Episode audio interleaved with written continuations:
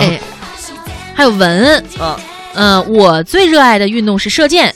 复合弓射击运动既合法又能体验百步穿杨的感觉啊！而且呢，还能修身养性，调节身体全面的平衡性。我们射箭圈有句话叫“射以观德”啊，确实是我穿过汉服射箭，穿汉服射箭啊，对，就是就是那种大长袖子的那种对对对对对，就是。那你是射箭是原始的弓还是现代的那种比赛用的？原始原始原始原始，就是完全就是用穿的汉服，就是古文化的那种那种风。啊，那种礼仪上的一种就你从开始从拔剑到进了到到到鞠躬，就是它是一套的啊。其实那个对自己是一个文化的熏陶，对对，我觉得还是不错的。我前几天，嗯，我前几天看有一个朋友也是去这种射箭的俱乐部，嗯，但他那个射箭不是你说的那种传统的弓和箭，是那种现代的，啊，有有北京有很多这样的，对，有比梁的那种，看起来挺帅的。嗯，我觉得不管怎么样吧，这个运动就是这样，希望大家多多的运动。咱们普通人运动呢，是为了这个强身健体；运动员运动就是为了比赛了。嗯，咱们来听听啊，王自健聊聊比赛的那些事儿。随着我们中国体育事业的发展，对吧？哎，很多运动员都出现了死忠粉丝，对不对？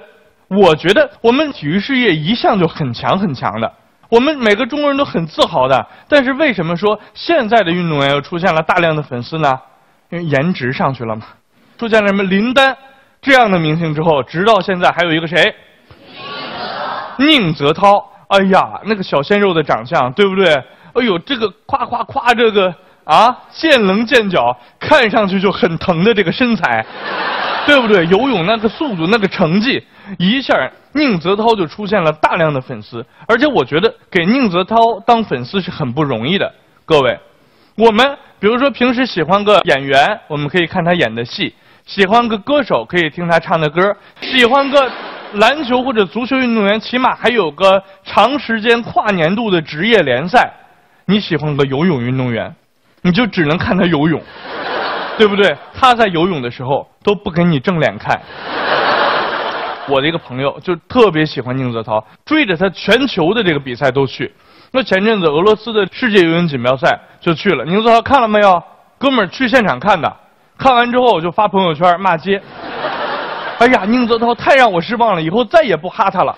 发了一个，然后我们就我们很奇怪给他回，我说为啥呀？不是夺冠了吗？夺冠是夺冠了啊！你们也不想想我多么的苦，对不对？千里迢迢的从中国坐了那么长时间的飞机，下了飞机又倒了那么长时间的车，对不对？然后花了那么多的钱，还跟俄罗斯的黄牛比划了半天，好不容易弄到了你的游泳票，进来一看，你一游四十七秒就走了，太不负责任了，一点义德都没有。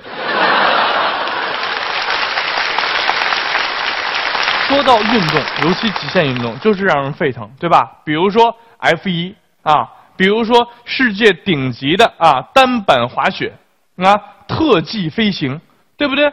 巧的是，这些重要的大事件级的比赛，红牛都有赞助。当时还有记者问过红牛这个问题，说你们是怎么这个选择赞助什么呢？红牛的发言人就说啊，我们红牛就是愿意跟运动紧贴在一起，我们就在全世界寻找最刺激的、最有技术含量的、最难的，而且观赏性最强的这些运动。哎，我们去赞助、关注这些赛事，关注这些大事件，通过长时间的观察，决定往哪个上面投放赞助。然后我们你就发现了每一个成名的赛事都有红牛的身影，哦，然后那个记者就哇，你们太成功了，那能不能讲讲你们具体的投放策略是什么呢？那就是投放所有运动。说到这个运动，我相信大多数的像我一样的中国的年轻人，我们这代人啊，看运动比赛去现场还是少数，对吧？大多数还是在电视机前看，但是我就特别受不了那些。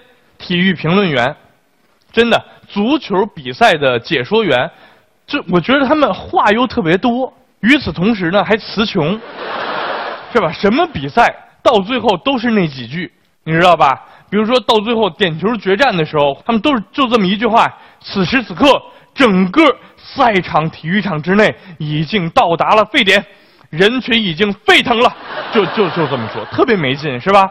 你说你说个足球，你勉强这么说就算，万一有一天你去说游泳呢？你想过吗？啊？此时此刻，游泳馆内已经到达了沸点，游泳池的水都开了。能这么说吗？对吧？你非这么说的话，我们看电视的人，哎呀，怪不得，哎呀，这这帮运动员游的那么快呀，原来是烫着了。